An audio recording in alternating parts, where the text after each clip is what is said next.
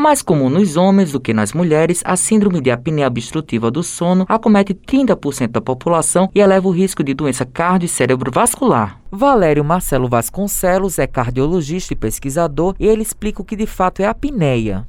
A apneia do sono é um distúrbio que causa a parada momentânea da respiração, ou uma respiração muito superficial durante o sono, resultando em roncos e num descanso pouco relaxante, que não permite recuperar as energias. Assim, além de sonolência durante o dia, esta doença provoca sintomas como dificuldade de concentração, dor de cabeça, irritabilidade e até mesmo impotência.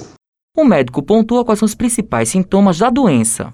Os principais sinais e sintomas da apneia do sono são roncar durante o sono, acordar várias vezes à noite, mesmo que por poucos segundos, e de forma imperceptível apresentar paradas da respiração ou sufocamento durante o sono, ter excesso de sono e cansaço durante o dia, acordar para urinar ou perder urina durante o sono, ter dor de cabeça pela manhã, diminuir o rendimento nos estudos ou no trabalho. Então, os fatores de risco mais comuns para a apneia do sono são excesso de peso, aumento da circunferência do pescoço, o aumento da idade, sexo masculino, pessoas hipertensas, pessoas que têm deformidades crânio-faciais, aumento das amígdalas ou adenoides e quando se tem um histórico familiar, também é uma das causas do aumento da apneia do sono.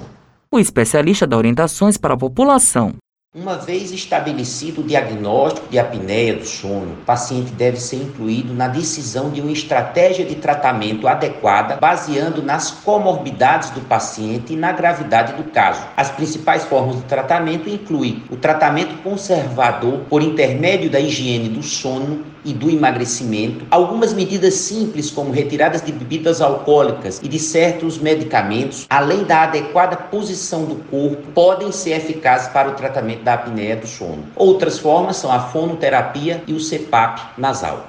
Matheus Silomar para a Rádio Tabajaro, emissora da EPC, empresa paraibana de comunicação.